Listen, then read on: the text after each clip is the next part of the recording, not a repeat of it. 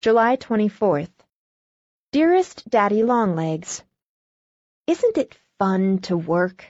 Or don't you ever do it? It's especially fun when your kind of work is the thing you'd rather do more than anything else in the world.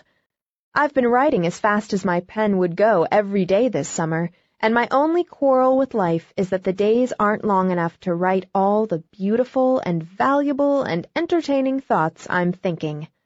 I've finished the second draft of my book, and am going to begin the third tomorrow morning at half past seven. It's the sweetest book you ever saw. It is, truly. I think of nothing else. I can barely wait in the morning to dress and eat before beginning. Then I write and write and write till suddenly I'm so tired that I'm limp all over.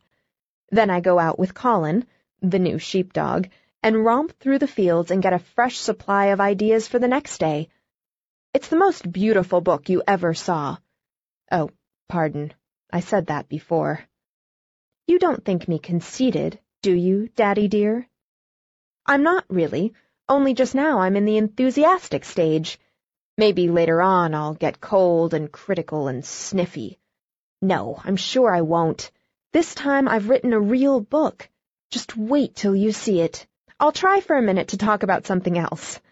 I never told you, did I, that Amasai and Carrie got married last May? They are still working here, but so far as I can see, it has spoiled them both. She used to laugh when he tramped in mud or dropped ashes on the floor, but now you should hear her scold. And she doesn't curl her hair any longer. Amasai, who used to be so obliging about beating rugs and carrying wood, grumbles if you suggest such a thing. Also, his neckties are quite dingy, black and brown where they used to be scarlet and purple. I've determined never to marry. It's a deteriorating process, evidently. There isn't much of any farm news. The animals are all in the best of health. The pigs are unusually fat, the cows seem contented, and the hens are laying well. Are you interested in poultry? If so, let me recommend that invaluable little work, 200 eggs per hen per year. I am thinking of starting an incubator next spring and raising broilers. You see, I'm settled at Lock Willow permanently. I have decided to stay until I've written a hundred and fourteen novels like Anthony Trollope's mother.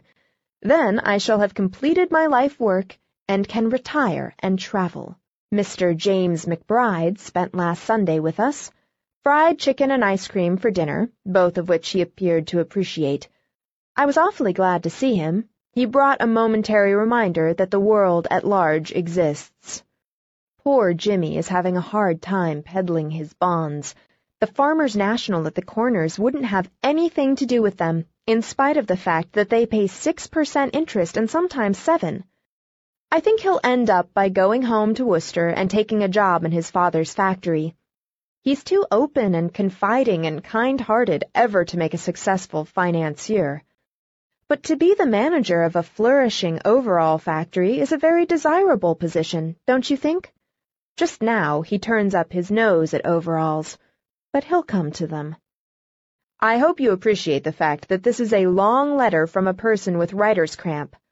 But I still love you, Daddy dear, and I'm very happy with beautiful scenery all about, and lots to eat, and a comfortable four-post bed, and a ream of blank paper, and a pint of ink, what more does one want in the world?